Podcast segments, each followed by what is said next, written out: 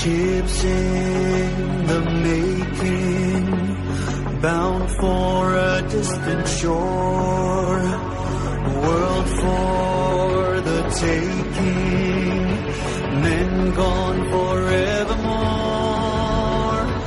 boarding and setting Sexto Continente. Dirigido por el obispo de San Sebastián, Monseñor José Ignacio Monilla.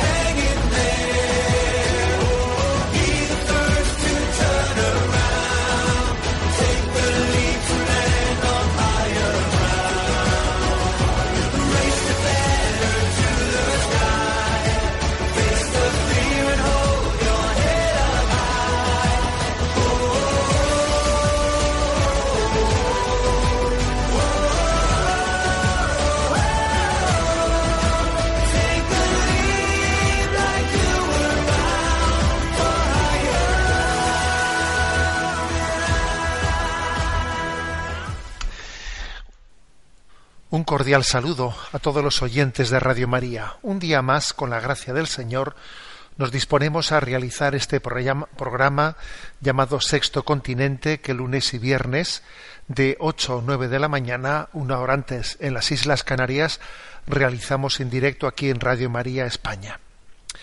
Bueno, digo hoy especialmente esto de Radio María España en un día especial. Hoy es 24 de enero, día de San Francisco de Sales. Y hoy se, cumplen 21 años del inicio de esta emisora, de esta emisora en España. Y, y son 21 años en los que bueno, han pasado muchas cosas en nuestra vida. Yo sé que hay oyentes que estarán diciendo, vaya que si han pasado cosas en, esta, en nuestra vida a través de esta radio.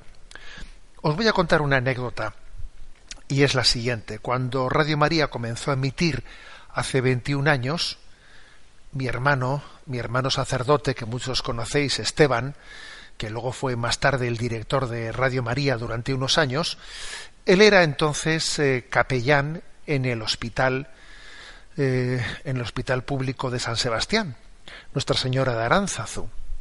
Y bueno, pues eh, cuando Radio María comenzó a emitir, pues por bueno, pues por circunstancias de esas de los, de los primeros lugares donde se emitió, se pusieron postes repetidores en las capitales del País Vasco.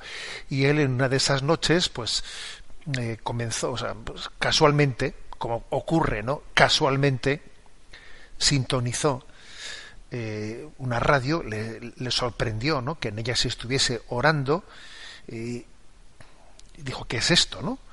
Llamó por teléfono eh, a Madrid, a la, a la emisora, aquella emisora incipiente, allí le cogieron el teléfono, él preguntó quiénes eran, que explicaron cómo esta radio había recién llegado a España, había venido de Italia, y ese fue un primer contacto, ¿no?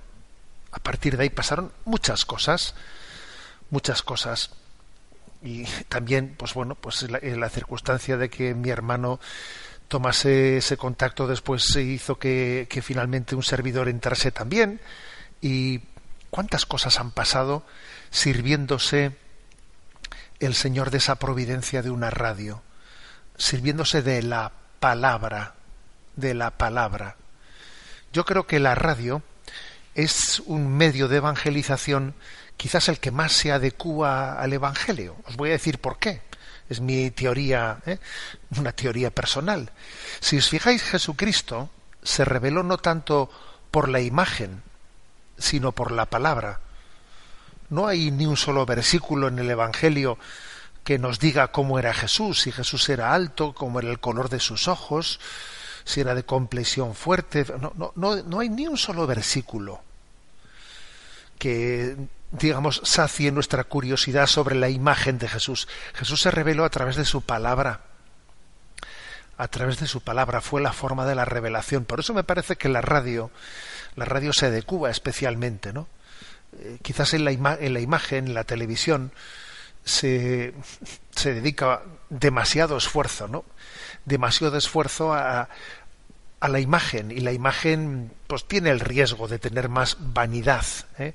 más vanidad que la palabra que va directamente a, a, dar noticia, noticia de la verdad, así, así debe de ser, ¿no?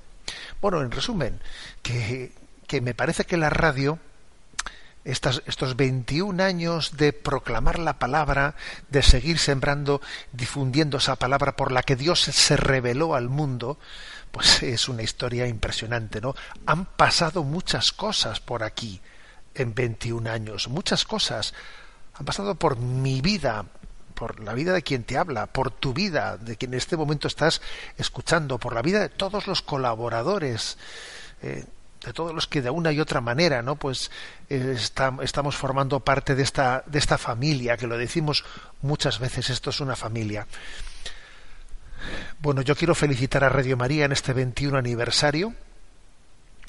Decir que me uno a la alegría de esta eh, de esta familia porque somos conscientes de que en este tiempo en este tiempo de descristianización eh, Radio María es un milagro es un medio verdaderamente libre, es un oasis en medio de un desierto, creo que es una objeción a la totalidad, sí, una objeción a la totalidad en medio de un mundo de frivolidad, de materialismo, de crispación política, de enfrentamiento y de pensamiento único al mismo tiempo, porque es curioso que se pueda dar crispación política y, y pensamiento único al mismo tiempo y frivolidad, frivolidad, ¿no?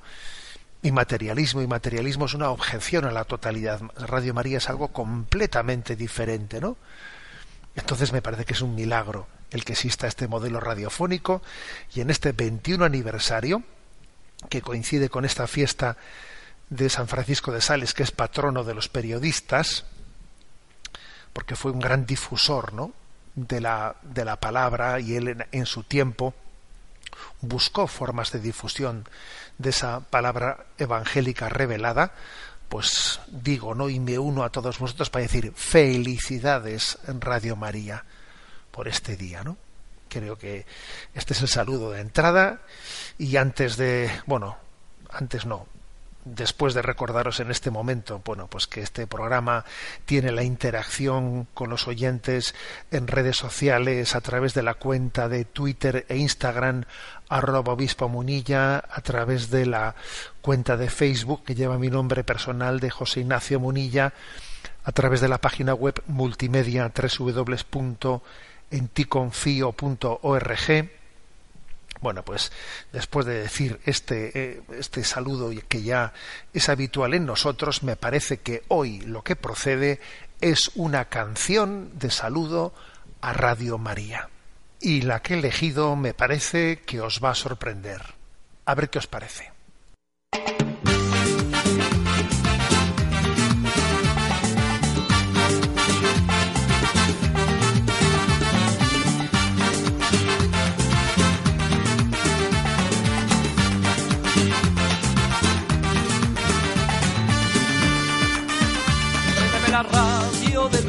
préndeme la radio de paz, préndeme la radio María, préndeme la radio de oraciones, emociones y consejos y canciones para nuestro vivir. Préndeme la radio de vida, préndeme la radio de paz, préndeme la radio María, préndeme la radio de oraciones, emociones y canciones y consejos para nuestro vivir.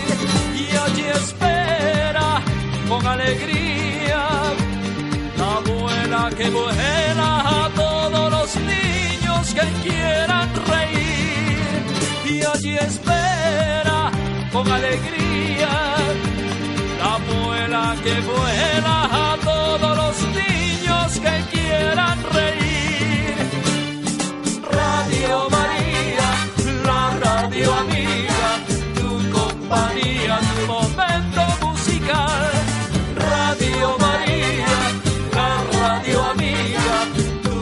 Compañía, momento musical.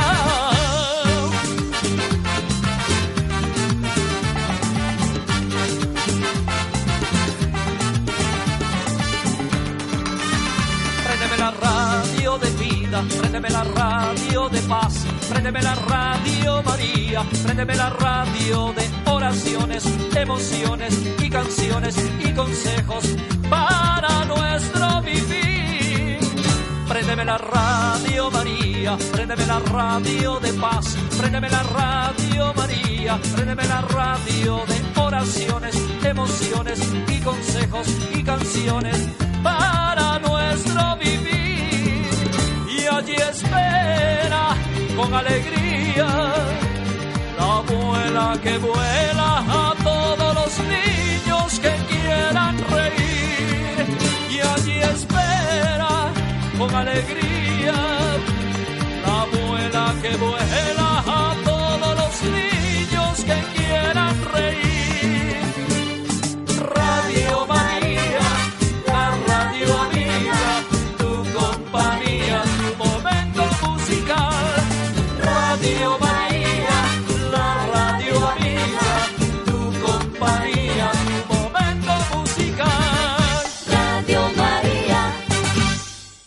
Bueno, supongo que habrá habido aquí algunas sonrisas o algunas carcajadas también por esta sorpresa que os he dado ¿eh? en este aniversario de Radio María. Bien, aprovecho para decir que a las 10 de la mañana se va a retransmitir la Santa Misa por todos los bienhechores y voluntarios de Radio María y que después de la misa y hasta las 12 va a haber un programa especial en el que se hará un balance de este año y se presentarán también planes de esta radio para eh, los próximos meses. Bien, y dicho esto, eh, nuestro rincón del DOCAT nos toca el punto 174, que pregunta así, ¿es injusta la propiedad privada de las empresas? Y responde, no. El empresario tiene, al igual que cualquier ser humano, el derecho natural a los frutos de su trabajo y a los medios para alcanzarlos, medios de producción. Este derecho es consecuencia de la libertad empresarial creativa, de la que se benefician todos los participantes del proceso económico. Poder acumular propiedades motiva grandes esfuerzos, aclara las relaciones de posesión y contribuye a la paz. Por el contrario, las grandes diferencias entre las relaciones de propiedad son un detonante de problemas sociales. A menudo se producen también injusticias cuando, por ejemplo, a los trabajadores no se les hace partícipes debidamente de los beneficios del trabajo. La explotación sigue estando al orden del día en muchos países. El poderío económico de, de los unos provoca el sometimiento y la discriminación de los otros. La propiedad privada se encuentra por ello bajo una hipoteca social. La propiedad debe ser utilizada para el bien global, pues Dios creó los bienes materiales para todos. El deber del Estado es aquí el de regular e introducir también jurídicamente obligaciones sociales de la propiedad. Bueno, explicando este punto, que como veis es importante. ¿Es injusta la propiedad privada de las empresas? ¿Eh? La respuesta es contundentemente no. ¿eh? Digamos claramente esta respuesta es contraria, ¿eh? o sea, es una respuesta contraria a la visión marxista, a la visión marxista que piensa que los orígenes del, del mal, de la injusticia, están en esa propiedad privada y en esa propiedad de los medios de producción. Bueno, pues la Iglesia no, no conjuga con eso. ¿eh? La Iglesia dice que existe una, una libertad y que en eso consiste, eso también supone que Dios nos ha hecho eh, distintos y que, y que somos originales y que cada uno tiene pues sus capacidades creativas y no es verdad que todos tengamos que ser iguales a ver ese el igualitarismo muy digamos de nuestra cultura ¿eh? el igualitarismo no es cristiano cuando se dice Dios nos ha hecho a todos iguales, no, eso no es verdad. Dios nos ha hecho a todos con la igual dignidad. Con igual dignidad sí, pero somos distintos. Pues porque tenemos un- una libertad que nos da un don de creatividad, de tener talentos y di- diferentes, ¿no?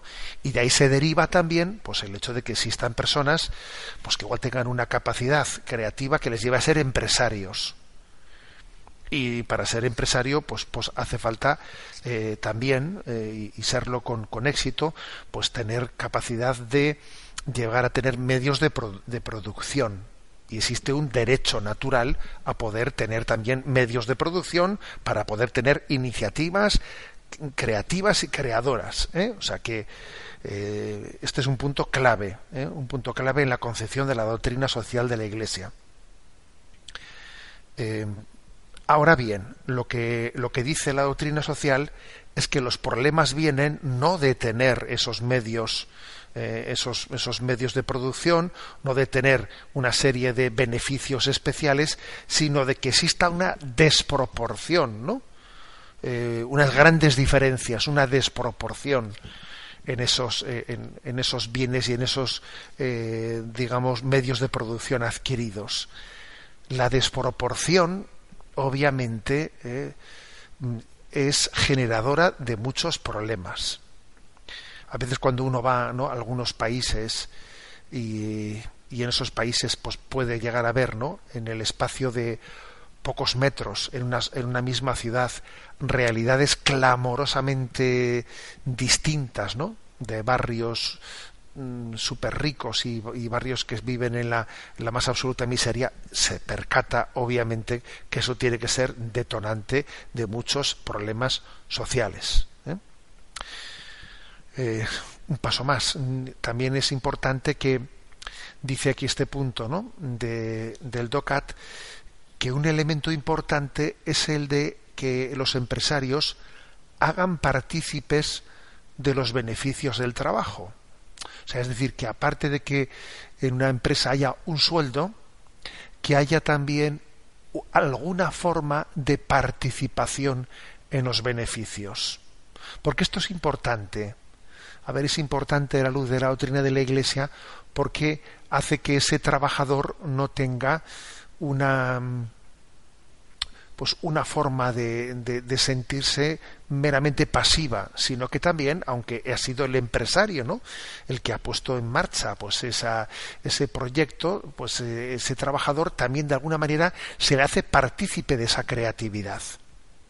Y todos somos conscientes que cuando alguien va a tener, va a tener también su parte, eh, su parte de, eh, de participación, etcétera, eso va a suponer una mayor responsabilidad.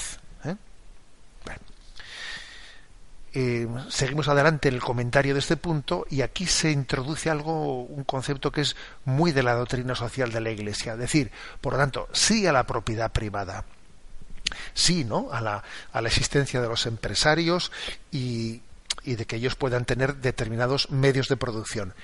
Pero esa propiedad privada eh, no es absoluta, sino que sobre ella graba una hipoteca social esta expresión, que es muy de la doctrina social de la Iglesia, una hipoteca social, quiere decir que la propiedad privada es mía, es mía, pero no solo es para mí. Eh, existe un destino social, ¿eh? como fruto de esa propiedad privada que Dios ha puesto en mis manos. Dios ha puesto en mis manos unos dones, una creatividad, que son para el bien común, no solamente para mi bien personal. Aquí el DOCAT hace una pequeña en uno de los laterales una pequeña explicación de qué significa la palabra hipoteca, ¿no? Por esto de hipoteca social y social. Hipoteca viene del griego, ¿eh? y en griego significa cimiento, prenda, carga. Bien, de la misma manera que una casa se carga con las exigencias del banco ¿eh? para devolverle el dinero, la propiedad porta consigo, la propiedad privada porta consigo también un deber de involucración social. O sea, tú tienes un derecho a la, a la propiedad privada, pero tienes una hipoteca social. O sea, Dios espera de ti que mm, esto o sea, conlleve, conlleve esos dones un bien para el resto de la sociedad. ¿no? Por eso sería contrario a la, a la concepción cristiana que alguien no hiciese producir los dones que Dios le ha dado, no hiciese producir sus, mm, su propiedad privada o sus medios de producción, que optase por enterrar sus talentos en vez de también arriesgarse y también en vez de generar riqueza social. ¿eh? Bien, y concluye concluye eh, este punto del, del DOCAT diciendo el deber del Estado es aquí el de regular e introducir también jurídicamente obligaciones sociales de la propiedad. Es decir, esa hipoteca social, eh, en principio, es un deber moral que existe en nosotros, en nuestra conciencia, sin, sin, que exista ningún tipo, aunque no existiese ningún tipo de leyes de, de reglamentación jurídica. Pero obviamente, obviamente, eh, pues una, eh, una administración pública tiene que regular las cosas también jurídicamente de manera que también a, esas propiedad a, ese, a esa propiedad privada se le supervise con algún tipo de parámetros para garantizar que ese deber moral de hipoteca social se cumpla se cumpla. Obviamente forma parte de los deberes del Estado el hacer algunas reglamentaciones pues para que lo que son también deberes morales de justicia social, claro, no sea únicamente la conciencia de uno, ¿no? El único elemento eh, para garantizar, sino que también haya, pues, pues, bueno, lógicamente un tipo de reglamentaciones que garanticen socialmente, pues esa, eh, el cumplimiento de esa hipoteca social. Hasta aquí este comentario del número 174 del DOCAT. Y por cierto aprovecho para decir, porque algunos igual no lo sabrán, que en el canal de iVox que se llama DOCAT, en el, dentro del canal de iVox de un servidor, José Ignacio Munilla, hay un, una carpeta que se llama DOCAT, en la cual se van publicando todos estos comentarios eh, sobre la doctrina social de la Iglesia, pues en concreto, pues comenzando por el número uno y hasta el último que vamos comentando en este programa. Bueno, y hoy en este día especial de Radio María, de su 21 aniversario de misión en España, vamos a dar más tiempo eh, de lo habitual a la intervención de los oyentes. Sabéis que hay un, un correo electrónico sextocontinente arroba radiomaria.es al que podéis hacer llegar vuestras preguntas, aportaciones y en la emisora le hemos pedido a Juan Manuel González que nos presente algunas de las preguntas que han llegado. Adelante, Juan Manuel. Un oyente llamado Dani nos comparte. Buenos días, padre. En primer lugar, es un placer contactar con usted. Actualmente estamos viviendo, mi mujer y mis hijos y yo, una situación económica muy mala. Tenemos muchas deudas en negocio y casa y no le vemos escapatoria. Por supuesto que estamos trabajando muy duro y esforzándonos desde levantar al acostarnos, pues está claro que pedir a Dios ayuda y no poner de nuestra parte sabemos que así no funcionan las cosas. A mí nunca me ha gustado rezar pidiendo a Dios dinero, pues me parece una petición algo egoísta para pedírsela al Santísimo, pero es que no podemos seguir adelante sin una ayuda económica para poder comer y vivir más tranquilos. Solo queremos eso. ¿Estoy haciendo mal? Dios escucha este tipo de oraciones. Un saludo y muchas gracias por su atención y contestación de antemano. A las ocho de la mañana pongo Radio María en el coche y sus palabras me llenan siempre de fe y esperanza. Bueno, Dani, pues en primer lugar, no con respecto a tu pregunta, bueno, yo le bendigo a Dios por la por tu delicadeza espiritual, eh, por el hecho de que en una situación dura y dramática en la que eh, te puedas encontrar, ¿no? pues te plantees si, si es respetuoso hacia Dios, ¿no? Pues el, el plantear una oración como esa, ¿no? Que dice, será demasiado materialista que yo a Dios le pida, ¿no? Pues salir de este agujero económico, ¿no? Y el hecho de que te hagas esa pregunta, pues implica una conciencia con mucha delicadeza, ¿sabes? ¿Eh? Y bueno, bendito sea Dios por ello. Y mi respuesta, desde luego, es clara. ¿eh? A ver, orar a Dios es orar desde la situación real de nuestra vida, no desde una situación idílica. ¿eh? Orar es orar en carne viva, si se me permite, ¿no? En carne viva y, y si uno está sangrando, pues desde, desde esa herida que está sangrando. ¿eh?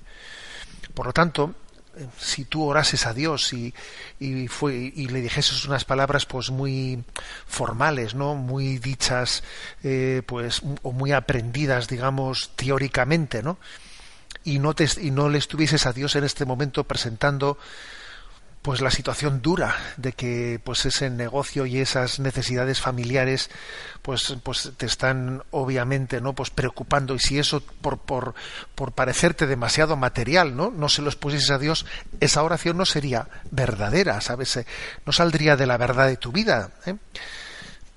sería una oración de, de pincel ¿eh? pero no pero no sería una verdadera oración porque la oración es el tú a tú es una oración tú a tú desde la situación de tu vida a un corazón de Dios al que le importa tu vida, le importas tú, le importa tu situación. Y tu situación obviamente pasa por esos apuros económicos, ¿no? que estáis viviendo. Luego, luego no te importe en absoluto, no tengas miedo, miedo en absoluto de manchar ¿eh? tu oración o tu relación con Dios por, por plantearle tus problemas económicos y por decirle, Señor, ¿eh? ¿Cómo salimos de este? Ayúdame, ¿no? para salir de este, de este agujero económico. Me has recordado en tu pregunta ese pasaje evangélico en el que, el que le traen a un ciego ¿no? delante de Jesús y, le, y Jesús paradójicamente ¿no? le pregunta ¿qué quieres que haga por ti? Y bueno, y entonces aquel hombre dice Señor que vea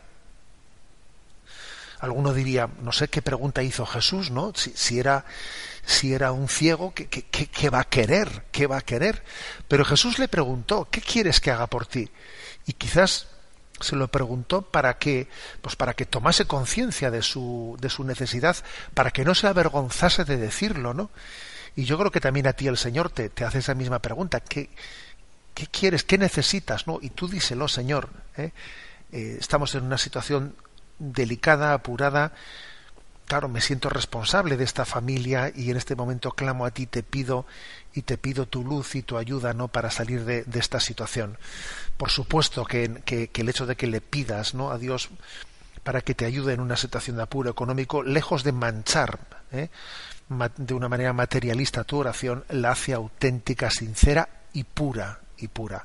Nos unimos a tu oración nos unimos a tu oración, ¿no? Y ojalá entre todos pudiésemos eh, formar parte también de quienes estuviésemos cercanos con una mano para poder ayudarte. Un abrazo. Adelante con la siguiente pregunta.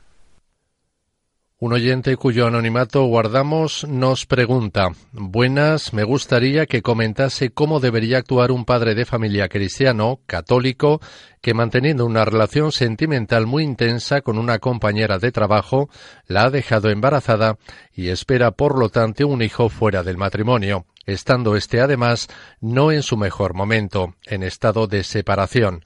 Le pido que me arroje toda la luz que pueda al caso, tanto durante el embarazo como luego como padre de esa criatura.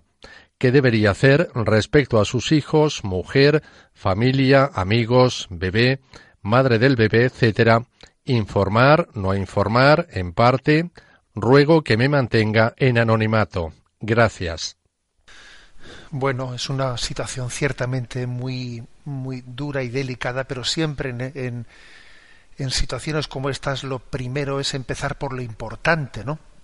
Y lo importante es, a ver, no como salgo de esta, sino lo importante es la conversión, la conversión. ¿eh? Es decir, eso ha acontecido, eh, eso ha acontecido pues porque un corazón no está debidamente centrado, porque, porque se ha alejado de la vocación que Dios le dio en el matrimonio, que supone la fidelidad.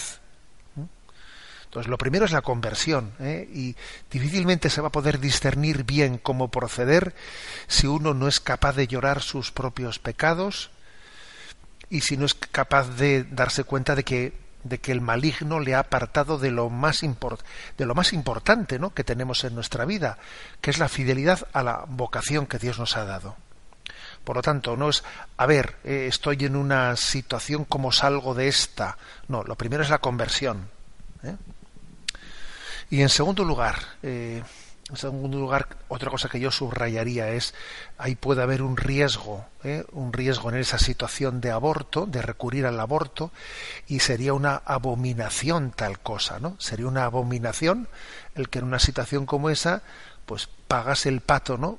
Pues el más inocente de todos, que ciertamente el más inocente es esa criatura que ha sido concebida y que bueno puede ser fácilmente el recurso al aborto eh, pues la manera de ver cómo salgo de esta. Con lo cual en vez de en vez de conversión lo que se haría todavía es pues huir de, eh, de una situación embarazosa pues con un pecado mayor todavía no esta yo creo que es la segunda cuestión. La de salvar la de entender que esa vida el valor de esa vida y la dignidad de esa vida está por encima de todo ¿eh? Bueno, y dicho eso, en tercer lugar hay que decir que obviamente ese, ese hijo es de esta persona y tiene unos deberes hacia ella como padre, pues unos deberes que, que tiene que asumir plenamente en su vida. ¿eh? Tiene un deber de educación y de tutela hacia ese hijo, pues como si fuese también un hijo propio. ¿eh? Y, y, por tanto es un deber de mm, paternal que le va a acompañar toda su vida y que tiene que asumirlo, tiene que asumirlo. ¿no? Bueno, eso en tercer lugar. En primer lugar digo la conversión. En segundo lugar, el, el, el, respeto absoluto a la dignidad de esa vida concebida. En tercer lugar, la conciencia de responsabilidad paterna. ¿no? Y en cuarto lugar, y solo en cuarto lugar, eh, pues comenzamos un poco aquí a discernir pues eh, la conveniencia prudencial ahora de, de, cómo, de cómo proceder, ¿no? Si, si es este el momento, el momento de coger y anunciar esto a, a, mi esposa, si estamos en un momento de crisis absoluta, pues si no, si no es el momento de anunciárselo, si es, si tiene que ser un poco más tarde, porque obviamente yo no puedo vivir una situación esponsal, ¿eh?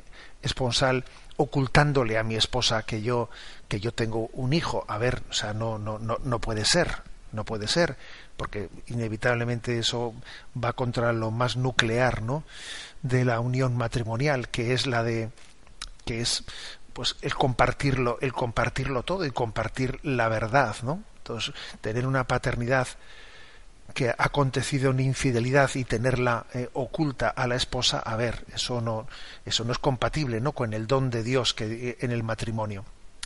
Bueno, otra cosa es que si, si tiene que ser eso el primer paso, ¿eh? Eh, prudencialmente eh, en, la, en, la, en cómo abordar es, esa crisis matrimonial, o si, o si uno tiene que comenzar en esa conversión que ha tenido, pues por, por, por pedir perdón también profundamente a su esposa por el hecho de que el matrimonio, el matrimonio haya degenerado tanto como ha degenerado y en esa, y en esa posibilidad de, de salvación de ese matrimonio, ¿eh?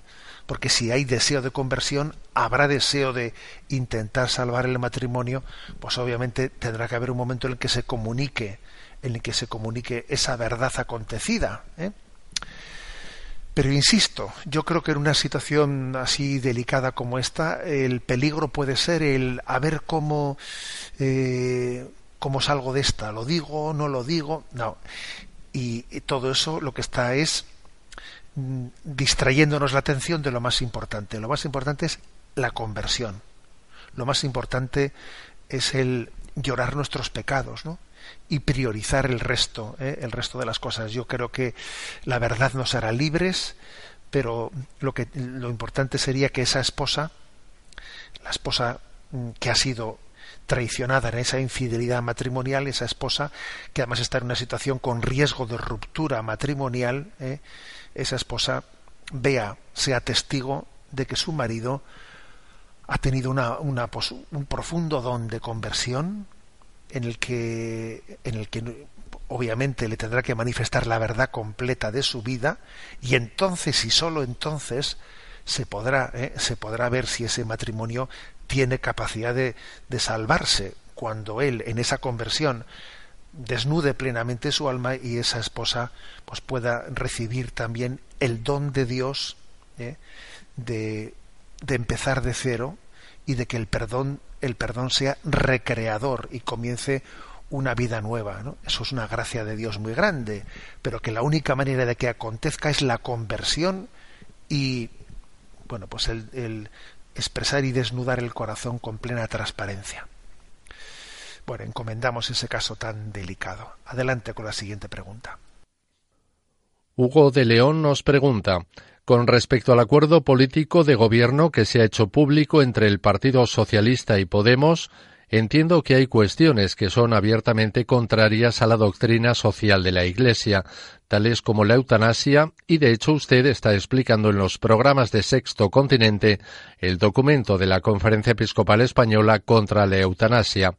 Ahora bien, ese acuerdo PSOE-Podemos recoge también la voluntad de que la asignatura de religión deje de ser evaluable en la escuela, así como que deje de tener asignatura alternativa.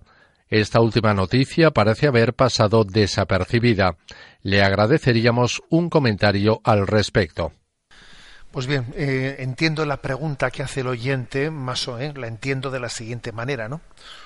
¿Por qué no es de recibo? Eh? ¿Por qué no es de recibo eh, esa pretensión de que la asignatura de religión eh, no sea evaluable?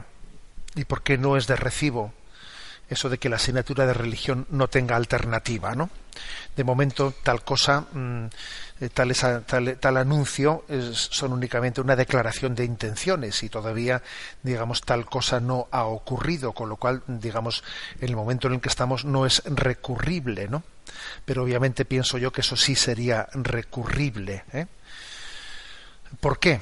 A ver, en primer lugar, porque el decir que la asignatura de religión no es evaluable es tanto como eh, hacer olvidar que existe un, un proyecto de educación integral y dentro del proyecto de educación integral la dimensión religiosa forma parte de, ¿eh? de, esa, de esa visión integral educativa. ¿qué ocurre? ¿Por qué la, por qué la religión no, eh, el conocimiento del hecho, religioso y de la religión católica no va a tener eh, no va a ser evaluado. Y sin embargo la, eh, otras materias no pues eh, el inglés o la gimnasia sí son evaluadas. Por qué existe una concepción integral educativa y por lo tanto que una asignatura no sea eh, no, no, sea evaluada o que su evaluación no cuente para la media es una discriminación y parte de una concepción quebrada, eh, quebrada de la integridad de la educación. En segundo lugar, ¿por qué tampoco es de recibo el hecho de que se diga en la asignatura de religión no va a tener alternativa? A ver, no es de recibo porque está claro que el, eh, cuando un padre elige libremente que determinados aspectos, no sólo de la religión, sino de la moral, ¿eh? de la moral, sean dados desde la perspectiva de la, de la religión católica, ese padre está entendiendo que, que, bueno, que entiende que hay una parte de la, de la ética que él opta porque sea dada desde la perspectiva de la moral católica pero obviamente quien no quien no haga esta, esta opción tiene que tener también una perspectiva ética, aunque no sea confesional, aunque sea una perspectiva ética común o de ley natural ¿eh? para el conjunto de la población. ¿eh? Por lo tanto, no es que sea que la alternativa a la religión y moral católica sea la nada, no, tiene que existir también pues, una alternativa ética que sea una base común, eh, común para toda la población, que en el caso de quien elige religión católica, esa base común está integrada, eh, está integrada en la, en la asignatura de religión católica, pero es verdad que va más allá, sino que tiene una, una perspectiva que no únicamente integra todo aquello que es una perspectiva de ética natural, sino que integra pues unos aspectos propios del Evangelio de Jesucristo. ¿no? Y además, dicho en plan práctico, eh, eh, el decir que la asignatura de religión no tiene alternativa en la práctica, es decir, religión o recreo, o religión o refuerzo educativo, una clase en la que los que no hacen religión hacen los deberes, los deberes para que luego cuando vayan a casa puedan ver la televisión. Obviamente eso es proceder de una manera en la que en la que sin, sin ni más ni menos, ¿eh? ni más ni menos se está eh, haciendo descarrilar por la vía de los hechos consumados, por la, por la vía de poner palitos en las ruedas, ¿no? pues la, la normal, el normal desarrollo de la asignatura de religión. Bueno, eh, hemos dicho que, es, que, hoy es un día importante para Radio María, ¿eh? es un día importante por el hecho de que son 24, 20, perdón, 21 años del inicio de la emisión en España. Voy a poner otra, otro canto, otra canción que fue la que el año pasado, con motivo de los 20 años, eh, cuando se cumplían 20 años, se hizo un concurso de canciones aquí en Radio, en Radio María, y esta canción que os pongo a continuación es una de las canciones, la canción que resultó ganadora en ese concurso compuesta y cantada por Rubén Delis.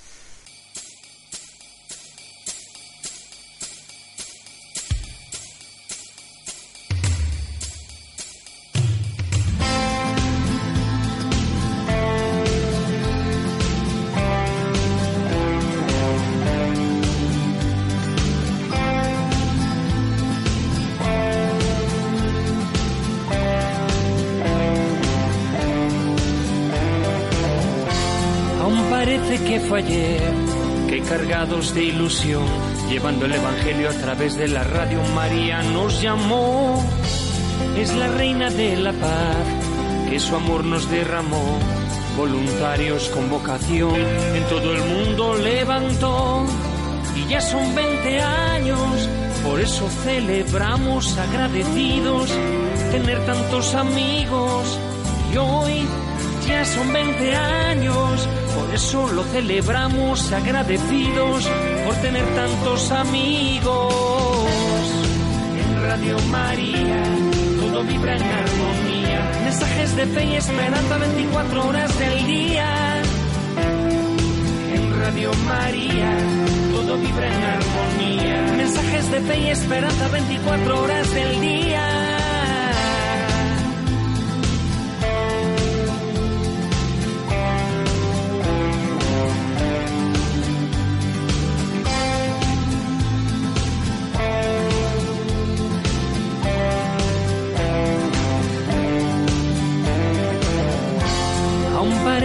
Fue ayer, que cargados de ilusión, llevando el Evangelio a través de la radio María nos llamó.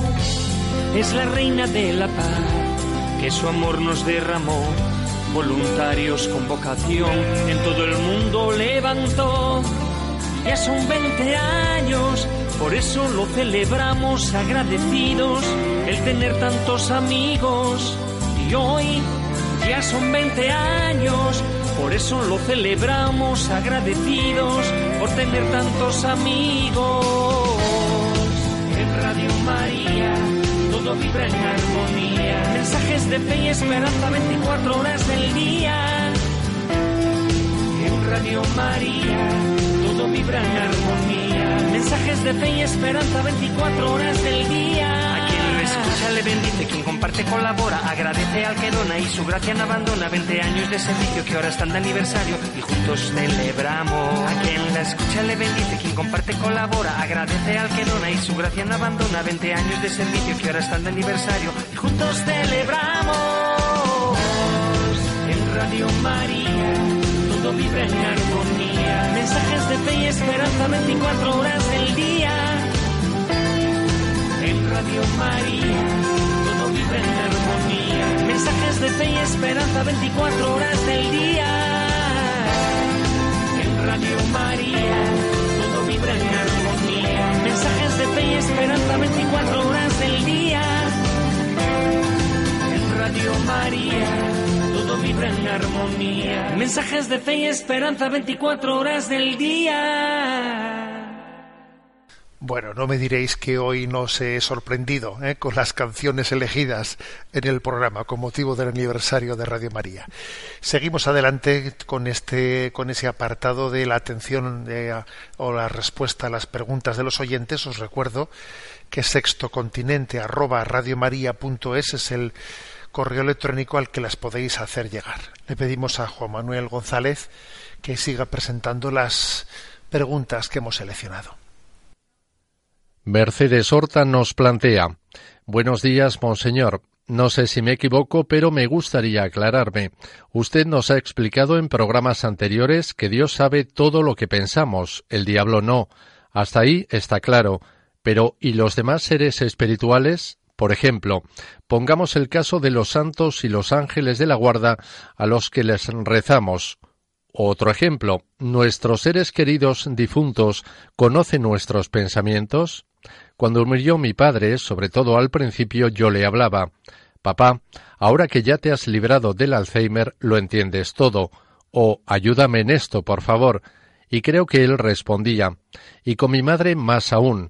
Pero los padres, como todos nosotros, cometieron errores, y a veces se me cruzan recuerdos de algunos desencuentros, y trato de rechazar esos flashes, porque parece que les reprocho, pero la amnistía no es amnesia, y temo que al recordar esos episodios les pueda añadir pesar o purgatorio, cuando debieran, como es lo justo, estar gozando de la presencia de Dios, plenamente felices.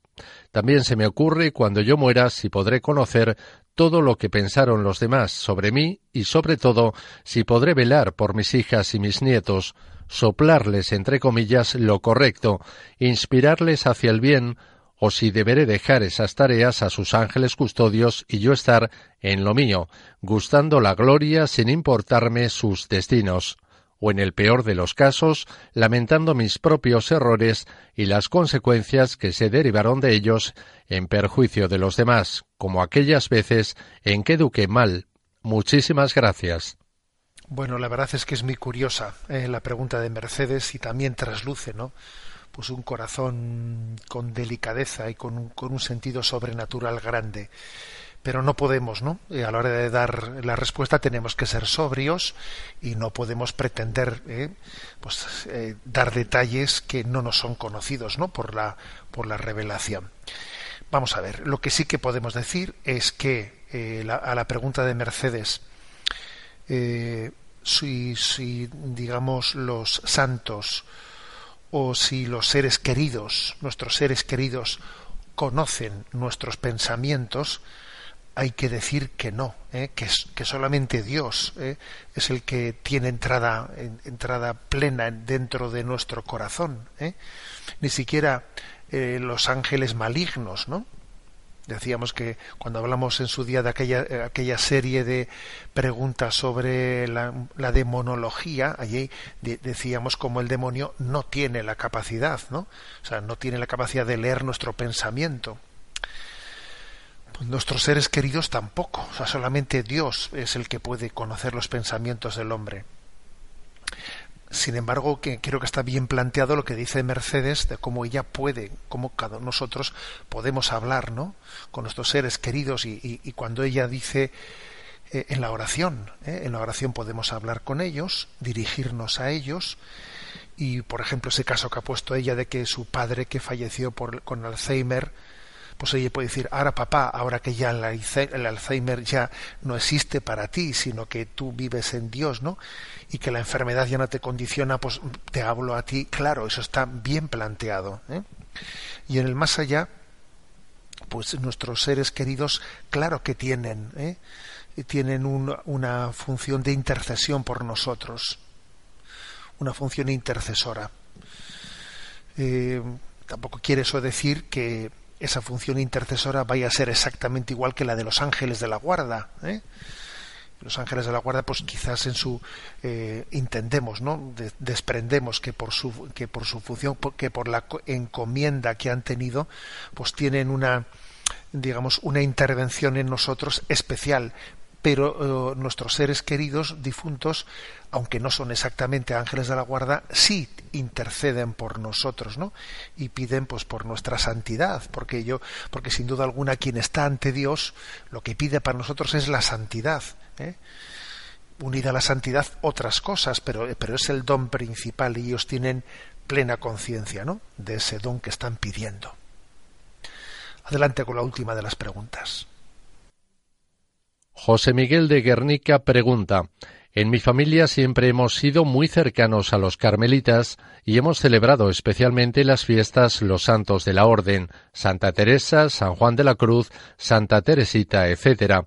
Yo pensaba que me sabía casi todas las citas de estos santos, pero en la fiesta de San Juan de la Cruz usted me sorprendió con unas palabras desconocidas para mí. El alma que anda en amor ni cansa ni se cansa. ¿Nos podía decir dónde se encuentran y su significado? Bueno, respondiendo a la pregunta de José Miguel de Guernica, el sitio en el que se encuentra esa sentencia de San Juan de la Cruz es una, de las obras menores de San Juan de la Cruz que se llama Dichos de Amor y Luz. ¿eh? Dichos de Amor y Luz es la obra en la que se en la que se encuentra esa sentencia. La sentencia, la recuerdo, dice lo siguiente, ¿no? El alma que anda en amor ni cansa ni se cansa. Quiere decir que, a ver, ¿por qué son dos cosas distintas? Cuando nosotros nos cansamos, yo porque me canso, porque tengo mucho trabajo, porque, vamos a ver, el motivo principal de nuestro cansancio es el que las cosas no las hacemos con amor, las hacemos con amor propio, ¿eh? con orgullo y no buscando la gloria de Dios, buscándonos a nosotros mismos. Y eso nos cansa mucho, eso desgasta. El motivo de que nos cansemos tanto ¿eh? es porque las cosas no se hacen teniendo el amor como motor ¿eh? de nuestra vida. Cuando las cosas se hacen por amor, uno se cansa mucho menos. ¿eh? Se cansa mucho menos.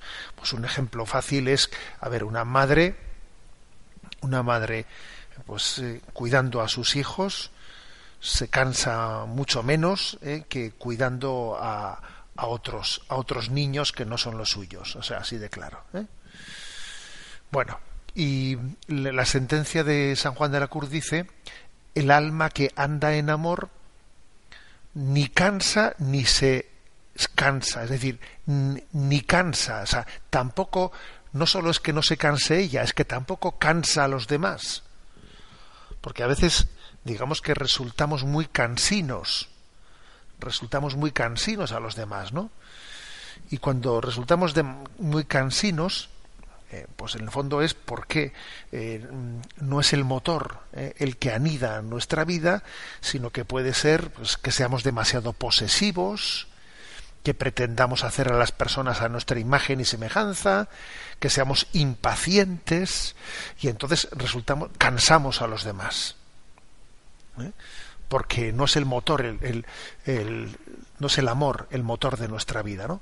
Por eso la sentencia de San, de San Juan de la Cruz es potente, ¿no? Dice, cuando el alma anda en amor, ni cansa a los demás, ¿eh? ni se cansa ella misma. Ni cansa ni se cansa. Entonces, claro, la pregunta es, es muy importante examinar y rectificar y purificar, ¿no? ¿Cuál es el motor de nuestra vida? Si verdaderamente nos movemos por amor, porque uno cuando se mueve por amor se sorprende a sí mismo del aguante que puede tener, de la perseverancia que puede tener y que al final incluso pues puede estar fresco, está fresco porque las cosas al haber sido el, el amor el motor de su vida es Dios mismo el que ha amado en él. Entonces él le ha dejado a Dios que ame en su vida. Entonces no- entonces claro, no se ha cansado. Porque en el fondo ha sido dócil a la, a la acción del espíritu y a, la, y a las mociones del espíritu. ¿eh? Y entonces, claro, se cansa mucho menos que si uno las cosas, pues eso, las hace por amor propio, con sentido posesivo, etcétera, y todo eso desgasta muchísimo nuestra vida. Bueno, tenemos el tiempo cumplido. ¿eh? Me despido con la bendición de Dios Todopoderoso, Padre, Hijo y Espíritu Santo. Alabado sea Jesucristo.